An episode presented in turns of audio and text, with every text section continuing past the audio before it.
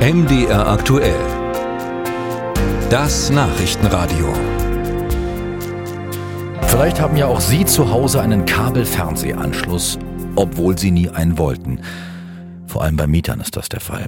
Die bekommen den Anschluss vom Vermieter häufig mit dazu und bezahlen das dann über die Nebenkosten.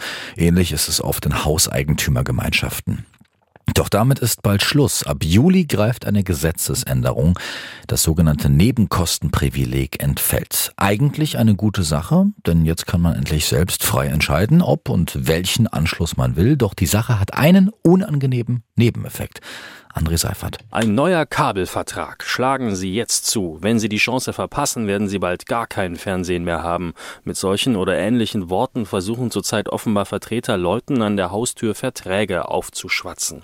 Vertreter, die sich zum Beispiel als autorisierte Vertriebspartner von Vodafone ausgeben. Das beobachtet Ralf Reichertz von der Verbraucherzentrale Thüringen. Die Versuche hier Leute mit Unsicherheiten in Verträge zu bewegen, die sie an den Haustüren dann abschließen sollen, weil man Angst hat, überhaupt kein Fernsehen mehr gucken zu können. Das wird sicherlich noch zunehmen, solche Anfragen, die wir haben. Nicht in großem Stil, aber vereinzelt erhalten die Verbraucherzentralen zurzeit Klagen über solche Haustürgeschäfte. Ralf Reichertz warnt vor ihnen, egal ob mit angeblichen oder echten Kabelanbietern. Also wenn jemand so an der Haustür klingelt, dann natürlich als erstes die nie in die Wohnung reinlassen, sondern sagen, okay, bitte geben Sie mir Unterlagen, ich lese die in Ruhe durch und dann melde ich mich. Und wenn der dann sagt, nee, das kann ich nicht machen, das muss ich mit Ihnen besprechen und ich kann Ihnen keine Unterlagen aushändigen, dann sagen, okay, damit hat sich die Sache erledigt und ich mache die Tür zu. Die Zunahme solcher Haustürgeschäfte hat einen einfachen Hintergrund. Zum 1. Juli läuft eine gesetzliche Frist ab. Vermieter dürfen die Kabelgebühren dann nicht mehr auf die Nebenkosten umlegen. Für rund 12 Millionen Mieter in Deutschland endet dann die Pflichtzahlung.